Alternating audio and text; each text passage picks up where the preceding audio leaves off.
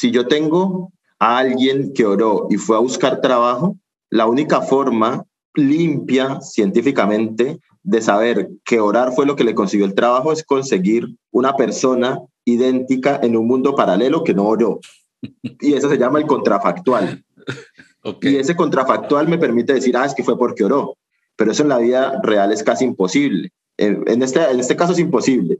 Bueno, Rick Sánchez estaría en desacuerdo con esa afirmación. Claramente.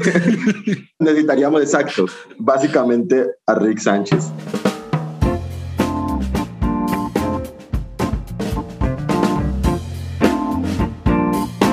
Hacíamos conciertos con todo lo que era underground, era punk, hardcore, metal, ska, toda esa era la escena en la que nosotros nos movíamos. Era una escena relativamente pequeña, lo que eran conciertos usualmente eran casi que siempre las mismas bandas en los mismos lugares y la gente que iba siempre era la misma gente. Entonces nos veíamos como que todas las semanas. Entonces fue muy bonito. Yo, digamos, eh, mi cristianismo, yo a veces digo que a veces yo siento que yo soy un poquito más punk que cristiano porque mi filosofía de vida se ha visto muy afectada de la filosofía del punk. Pero ojo, el cristianismo es muy punk. Es más, tengo un gran amigo que se llama Cristian LZ que tiene una tesis muy interesante acerca de cómo Jesús era punk.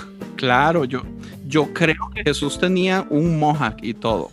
Este... Es conocido también como feminismo bíblico por su énfasis en la igualdad entre mujeres y hombres, pero también con su compromiso con el defender que la Biblia es inspiración y autoridad, que la Biblia no es por naturaleza opresora. Entonces, que cualquier texto que tenga indicio de ser opresor hay que interpretarlo bien.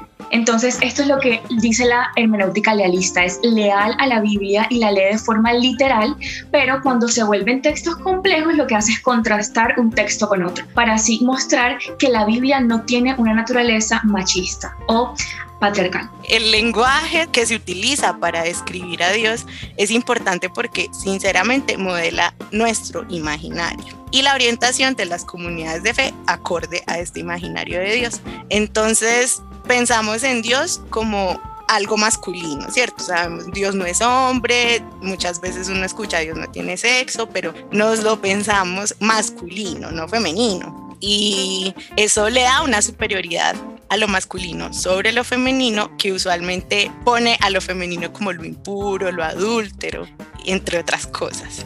Dios no tiene pene, pero sí tiene barba. Exactamente.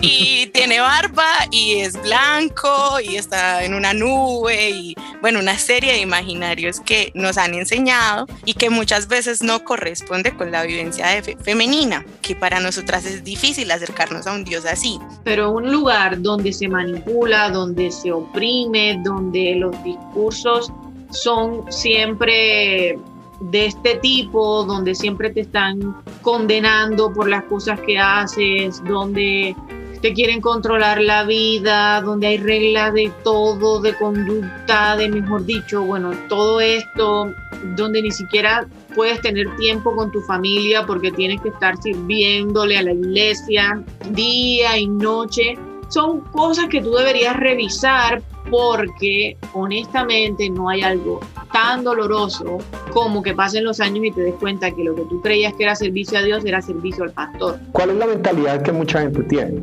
Que cuando morimos se nos va el espíritu para algún lado, ¿no es cierto? Pero la idea fundamental es que el espíritu es la vida, por lo tanto la muerte es la cesación de la vida. Y por eso es que la resurrección tiene sentido, porque no es que nos vamos a otro lugar después de morir, sino que la vida vuelve a nosotros y hay una nueva creación. Eso es grosso modo como, como yo veo la cosa. O las figuras evangélicas que están en los medios y que salen, que tienen visibilidad, como este senador, ¿no? Eh, John Milton, Ay, banderialo con nombre, hermano, que todos sabemos que una porquería, pues.